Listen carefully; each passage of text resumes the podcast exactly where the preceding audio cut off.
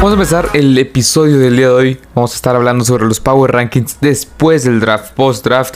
Recuerden que un Power Rankings es como una lista de este del peor equipo al mejor equipo, del 32 al número 1.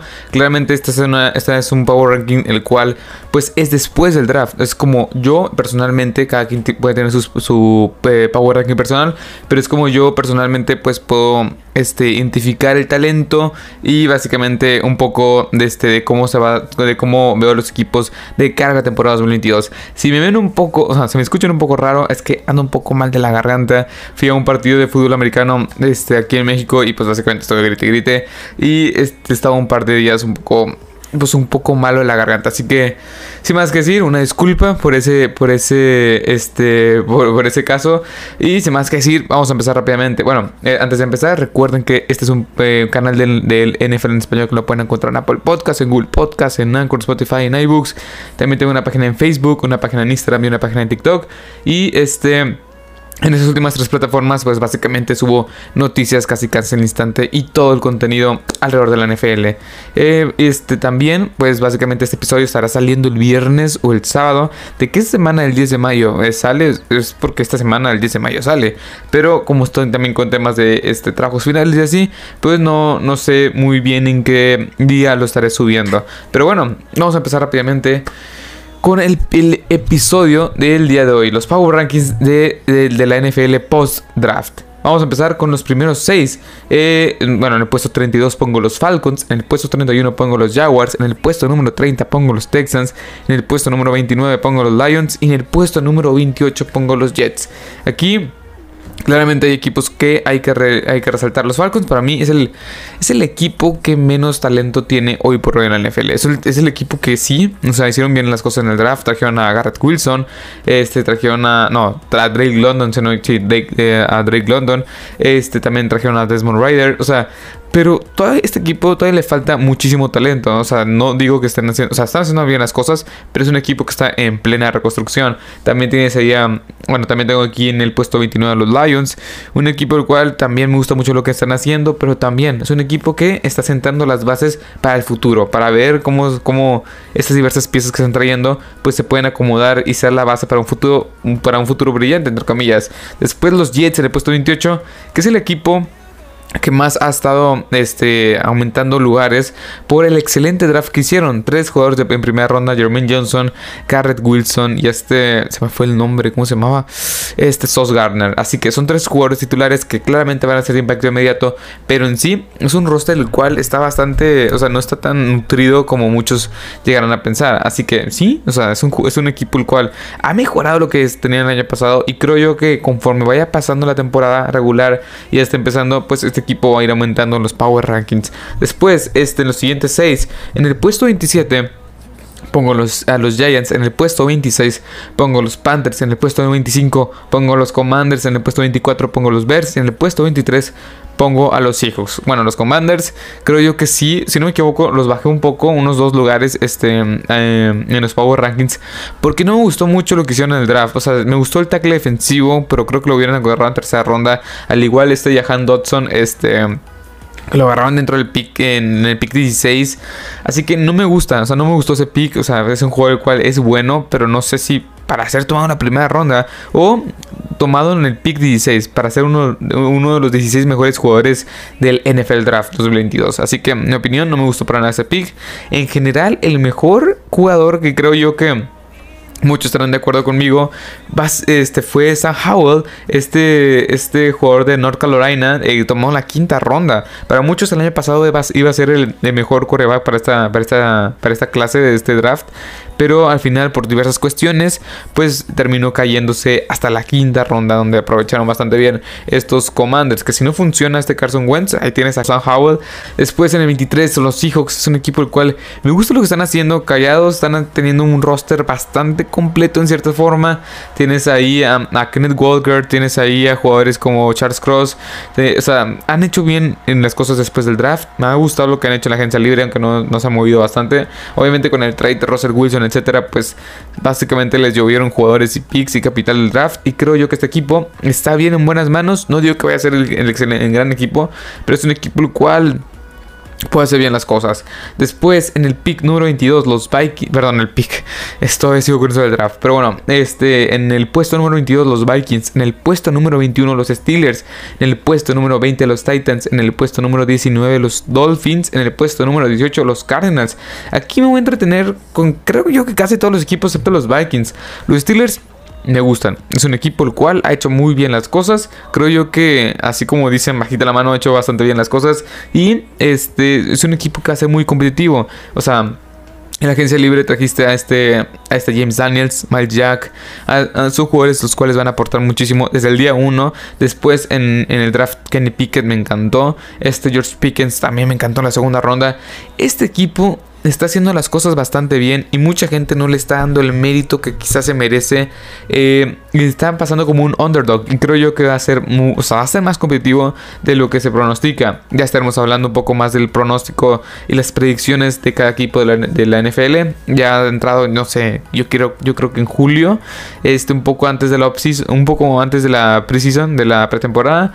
Pero bueno, también los Titans es un equipo el cual Ah, no sé, quizá critiqué mucho y eso lo pueden encontrar en el episodio hablando de este, los ganadores y perdedores del NFL Draft y critiqué mucho eh, la salida de AJ Brown. O sea, es un juego el cual ha sido consolidado, ha sido bastante bueno en las, tres, en las tres temporadas que ha estado con los, este, con los Titans y no, me disgusta Traylon Burks, pero con AJ Brown tenía ese jugador probado. Un jugador el cual ya está consolidado como uno de los mejores wide receivers de toda la NFL. Y el que lo haya sacado tan de esa forma no me, no me encanta.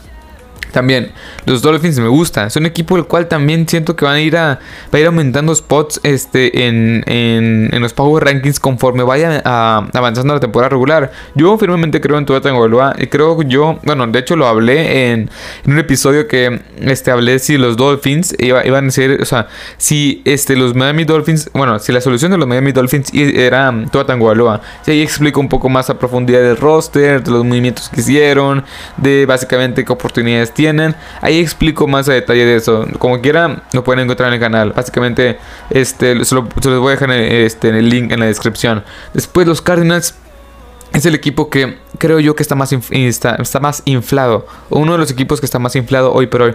Lo puse en el puesto 18, pero fácilmente lo. No sé, yo veo los Steelers y los Dolphins mejores que los, que los la verdad. O sea, pero lo puse en el, en el, pick, en el puesto 18, no pick, en el puesto 18.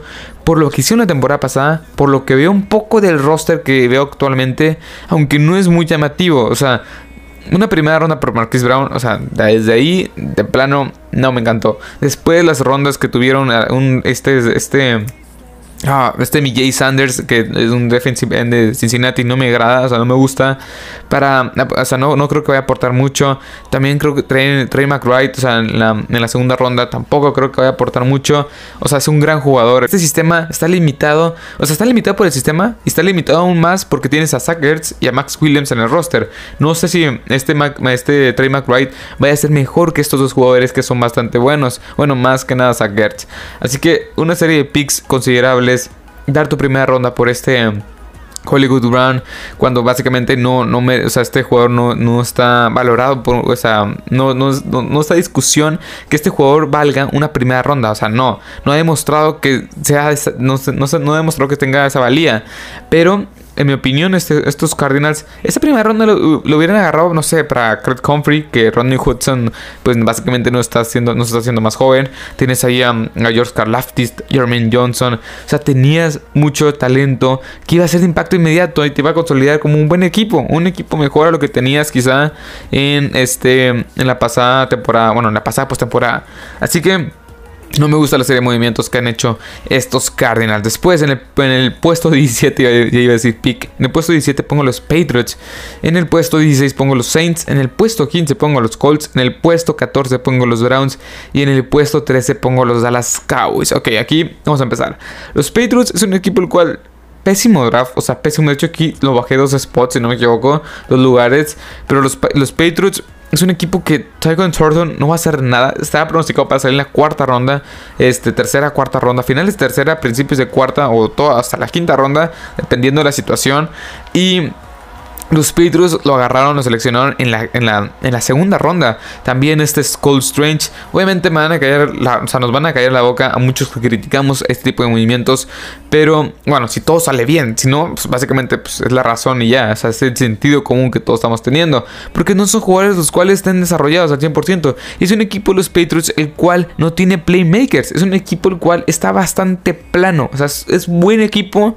Y quizá hasta malo en muchas, en muchas de las de, las posiciones claves. No tienes un cornerback confiable. Seleccionaste a Marcus Jones, de ese jugador de 5 pies 8. No sé si lo vas a utilizar como equipos especiales, que es especialista en regresos de, de despeje y en kickoff. O como slot cornerback, pero 5 pies 8, un cornerback en la NFL te lo van a quemar constantemente. Eh, puse un ejemplo en los perdedores del draft también, que ahí explico un poco más al respecto de este draft. De los Patriots, imagínate que vas contra los Seahawks y te ponen a DK, eh, a DK este, Metcalf en el, slot, en el slot donde va a estar Marcus Jones. O sea, por puro, pero por puro, ah, por pura altura te lo van a identificar te lo van a estar ataque y ataque y ataque. No dudo su capacidad, pero es un juego el cual está limitado este rol por este su este por su por su estatura. Después los Saints es un equipo que el cual me gusta mucho, es un equipo de los Saints que va a ser bastante competitivo, buena defensiva, reforzó la ofensiva aunque Trevor Pennick no me encante, pero creo yo que es un equipo con James Winston que va a hacer las cosas bastante bien. Chris Olave me gusta bastante. Bueno, Chris Olave, sí, es Chris Olave, eh, me gusta bastante. Es va a ser una gran mancuerna con Michael Thomas. Aunque, aunque, aunque Dennis Allen ya dijo que. Este, un escudo por la voz. Pero aunque Dennis Allen ya dijo que Michael Thomas todavía no está al 100% de su, de su tobillo. Pero bueno, es un equipo, los Saints que han hecho bastante bien las cosas. Después los Browns en el puesto 14. Es un equipo el cual todo depende de la suspensión de este, de este Sean Watson. Se rumorea todavía que ya avanzada la, la, la, o sea, bueno, ya avanzada un poco, no sé, mayo, a este, a julio, o, entre junio, julio y agosto. Bueno, pues claramente se puede venir un trade de, entre los Panthers y los Cleveland Browns, donde los, los Cleveland Browns vayan a mandar a este, ah, se está moviendo mucho el micrófono, ah, donde los, los Cleveland Browns vayan a mandar a este Ah, se me, a Baker Mayfield. Después los Cowboys no los moví. O sea, aquí de plano creo que no los moví. En el pick número 13, creo yo que los Cowboys sí, el draft está un poco, o sea, creo yo que hasta cierto punto es regular, tirándole a malo, pero es un equipo el cual tiene buen talento base, tampoco le quise mover mucho, porque es un equipo de los Cowboys el cual fue este postemporada la temporada pasada. Claramente fue arrollado por los.